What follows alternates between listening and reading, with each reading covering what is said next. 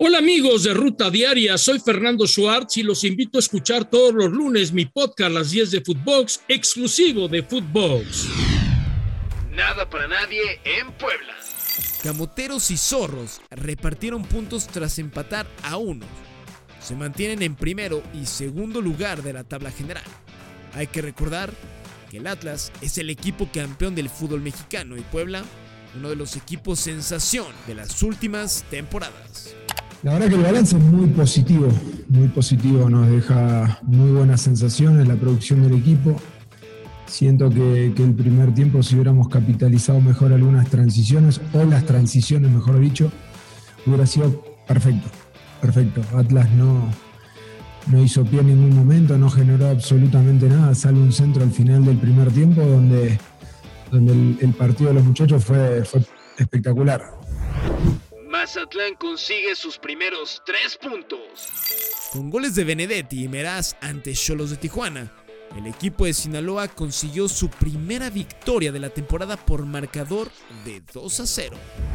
Afición de Rayados reclama jugadores. Los dirigidos por Javier Aguirre arribaron durante la madrugada a Monterrey y fueron recibidos por reclamos tras su participación en el Mundial de Clubes. Piojo Herrera defiende a Rayados. El técnico de los Tigres habló en conferencia de prensa sobre la participación de Rayados en el Mundial de Clubes y defendió la actuación de la pandilla tras el papelón en los Emiratos Árabes. Triste porque es un equipo mexicano y y no es que sea la representación de México porque dicen, el fútbol mexicano está representado. Sí, en ese momento está representado por un equipo porque ganó el mundial, el poder asistir a un mundial de clubes. Pero lo que pase con un equipo en el mundial de clubes, ni la final de Tigres, ni hoy la eliminación de Rayados. Jonado Santos respalda a Solari. El refuerzo americanista defendió a Santiago Solari de las críticas por los pobres resultados que ha tenido el conjunto azul crema durante el clausura 2022. Esto dijo el menor de los dos santos. Eh, pero lo que te puedo decir es que estamos más, más unidos que nunca. El equipo está muy bien, está trabajando eh, muy bien durante toda la semana. Es cierto que es la, no es la situación que nos gustaría estar. Obviamente somos el América, somos la, exigencia que tenemos cada partido, eh, pero estamos a muerte con el entrenador. Kenty Robles renueva con el Real Madrid. La futbolista mexicana llegó a un acuerdo con el conjunto blanco para ampliar su contrato por dos años más, es decir, hasta el año 2024. Chucky Lozano comienza recuperación. El delantero mexicano ya está en rehabilitación tras la lesión que sufrió en el hombro derecho durante el partido entre la selección mexicana y Panamá en el Estadio Azteca. Termina la aventura del Potro Gutiérrez.